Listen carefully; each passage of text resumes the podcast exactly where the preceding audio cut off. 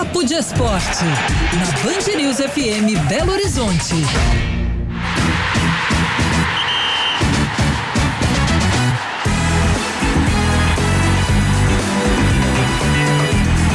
Papo de Esporte, boa tarde, André. Boa tarde, cheio de assuntos, hein? O Cruzeiro em campo, vencemos por 2 a 0 e o Atlético no dia seguinte da estreia da Libertadores. Vamos, então, vamos começar lá. com o Cruzeiro. Então, nós temos 10 minutos do segundo tempo. Qual que é a sua avaliação da atuação do Cruzeiro até agora, André? Ah, uma atuação relativamente tranquila, né? Enquanto o jogo estava 0 a 0 A Caldense até teve algumas oportunidades, mas depois que o Cruzeiro abriu o marcador, é, acabou tendo até ah, ampliou, poderia ter feito o terceiro. Agora, no segundo tempo, a Caldense tenta é, uma pressão inicial, mas acho que o Cruzeiro está é, dominando as ações e já conseguiu uma boa margem para levar um resultado fundamental, né? A gente vinha falando, Cruzeiro tem que fazer as duas vitórias, então tá bem próximo de confirmar o primeiro resultado positivo e ter possibilidades de chegar à semifinal do Mineiro. Gols foram marcados pelo Daniel Júnior, né? Um bonito gol do Daniel Júnior e pelo Bruno Rodrigues de pênalti. Você achou pênalti?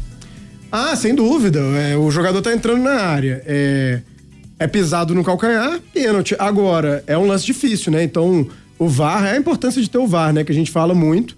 O VAR conseguiu pegar essa imagem e mostrar pro juiz. Se tem a imagem de um pisão, acho que o pênalti é indiscutível. É, no meu modo de entender, é um lance é, complicado pro juiz ver na hora, mas com o VAR acusando o pisão, não tem como o jogador continuar correndo se ele foi pisado no calcanhar, né?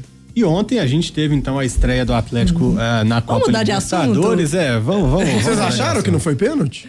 Eu, eu, confesso que eu, eu vi mais ou menos, que eu tô de costas pra televisão. Ah, não, então é... vi, ah, não, mudar de assunto é que ele começou a falar do Atlético. Ele, ah, né, tá. né, a gente ontem foi muito confiante. É, a Gabi fez uma nota aqui falando que o Atlético jogou ontem, não, o Atlético ontem entrou em campo, né, para enfrentar o, o, cara bobo da Venezuela, empatou em 0 a 0 um primeiro tempo bem ruim, André, Sim. se você me permite o Ah, o jogo inteiro o bem ruim, tá? O segundo melhorou um pouquinho, mas, mas ainda assim melhorou muito pouco, não melhorou o suficiente. Né? É, o, olha só, eu, eu, sinceramente eu nunca me preocupo com é, o prognóstico que eu faço de jogo, sabe? Se o jogo não corresponde com o que a gente imaginou, tem explicação para isso. Eu não, não, me considero culpado por ter imaginado que o Atlético venceria por 2 a 0 o cara bobo. É, assim, a, acho que tem muita coisa a dizer. O Atlético ficou devendo demais e eu diria mais do que isso, tá? Sei que é apenas o sétimo jogo na temporada, mas só um, um detalhezinho, é o foi o terceiro do cara bobo. É, e eu acho que já tá na hora do Atlético produzir mais. A gente vem batendo nessa tecla, mas de uma maneira mais leve, é, que o Atlético precisa jogar mais, o próprio Cudê falou disso. Agora, ontem foi uma coisa é, absurda. O Atlético é, enfrentou um adversário muito fraco, um adversário que teria sérias dificuldades no Campeonato Mineiro, abdicou completamente de jogar no segundo tempo o adversário, e mesmo assim o Atlético continuou com a mesma estrutura é, e por um bom tempo com o Ademir como atacante ao lado do Paulinho, enfim, um jogador que tem uma característica mais de velocidade. Então, assim, achei uma partida bem abaixo. Eu tô achando o Cudê muito preso a um sistema tático é, e o Atlético tá sofrendo. Se a gente for pegar os sete jogos, o único jogo que o Atlético sobrou foi contra o Democrata de Sete Lagoas. E aí a gente tem que contextualizar e falar que o goleiro aceitou um, um gol do meio de campo no começo do jogo, né? Agora, tirando isso, vitória apertada contra a Caldense, vitória apertada contra o Tombense. Vitória apertada contra o Patrocinense, tendo que contar com o Hulk é, na reta final, vitória apertada com o Ipatinga, empate contra o Cruzeiro, que hoje a gente tem que dizer, o Cruzeiro está num nível abaixo do Atlético de investimento, e empate com o Carabobo. Assim, são sete jogos muito abaixo do Atlético é, e precisa melhorar. É claro que tá todo mundo entendendo, o Cudê acabou de chegar, é um cara que tem muita história, mas ele vai começar a ser cobrado, né? E tem que começar a ser cobrado. Fez escolhas ruins ontem, o Atlético ainda não desenvolveu um bom futebol com ele.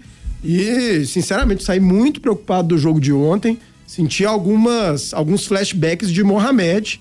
E tô para te dizer, viu? Com sete jogos, acho que o Atlético rendia mais com o Mohamed do que tá rendendo com o Cudê. Vamos dar um crédito, acho que é, o sistema é novo, peças mudaram, mas é inadmissível uma equipe com investimento do Atlético apresentar o futebol que apresentou na Venezuela contra um adversário fraquíssimo, um adversário é, sem nenhuma condição de disputar com o Atlético, assim como são os adversários do interior. O Atlético está fazendo jogos muito duros, que não podem ser duros dessa forma. Então, tô, tô de, de orelha em pé aí, tô de olho nessa história, porque o Galo precisa jogar mais e o Cudê também precisa fazer a equipe render mais. É, e também tem parcela de culpa dos jogadores, enfim. Tô na bronca. É, rapaz, que desabafa, hein, Gabi? pois é. E, e, quando a gente olha os números do jogo, né, uhum. foram quase, foi quase 80% de posse de bola, foram 20 finalizações, mas foram só duas no gol, né? O goleiro acabou Sim. fazendo uma boa defesa num chute do Dodô, no chute do Pedrinho no primeiro tempo, Paulinho botou uma bola na trave.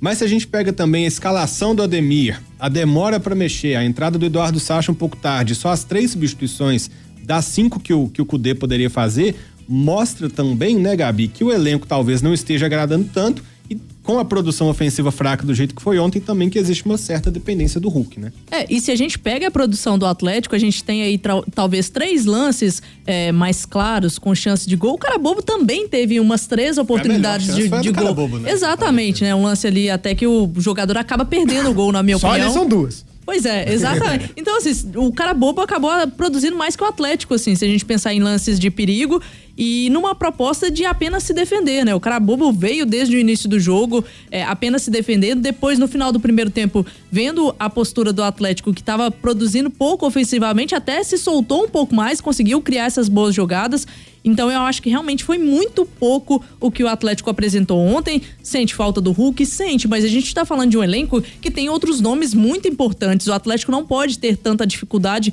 contra um time como é o Carabobo, no estádio é, vazio claro, o, alguns jogadores questionaram a qualidade do gramado e, inclusive, com algumas declarações que me incomodam um pouco. Eu acho que o Atlético não pode justificar é, esse resultado pelo gramado, não pode justificar o resultado pelo fato de não ter torcedor no campo, né? A torcida era pequena, mas aí o Edenilson vem dizer que isso passa a impressão de que, é, de que é uma partida que não vale é, muito, é, mas é uma é constrangedor, gente. É uma é partida que vale muito, né? A gente tá falando de Libertadores, é um jogo que o Atlético precisava de um bom resultado para depois buscar essa classificação aqui no Mineirão e avançar na competição, sabe? É uma das competições mais importantes da temporada do time. Eu acho que isso não pode ser desculpa isso não pode nem ser cogitado. Eu acho que a gente tem que falar: o Atlético jogou mal, rendeu muito pouco e o que tem mostrado na temporada ainda está muito abaixo do que, daquilo que a torcida espera, daquilo que a imprensa espera também. A gente que acompanha esses jogadores, a gente sabe da qualidade deles, mas até então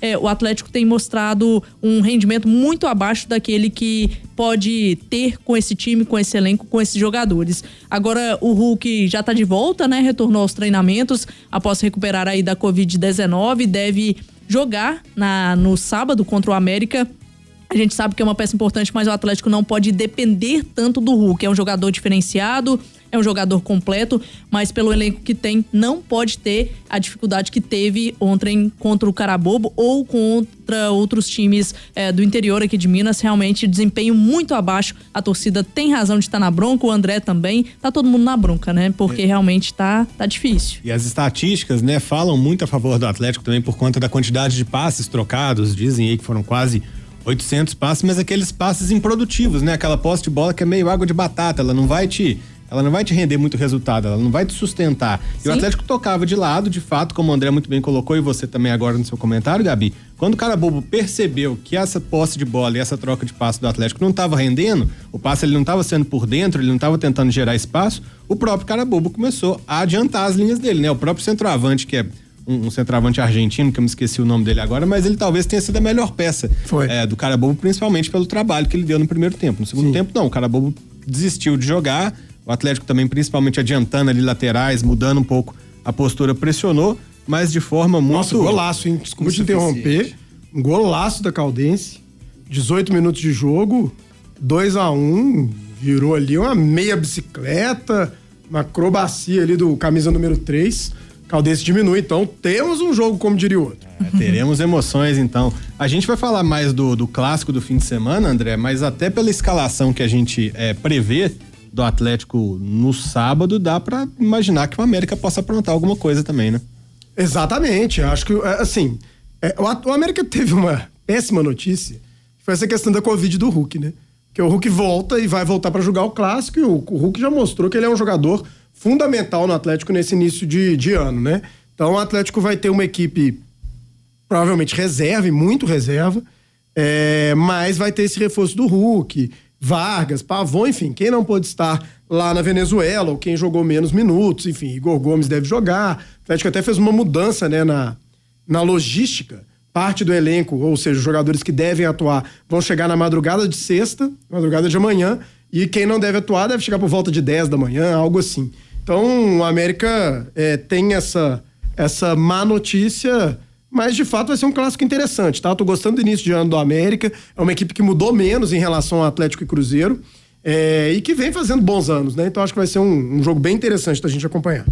Amanhã, então, trataremos de mais assuntos aí do futebol mineiro, inclusive com mais prognósticos aí para esse clássico de sábado. Valeu, André. Valeu!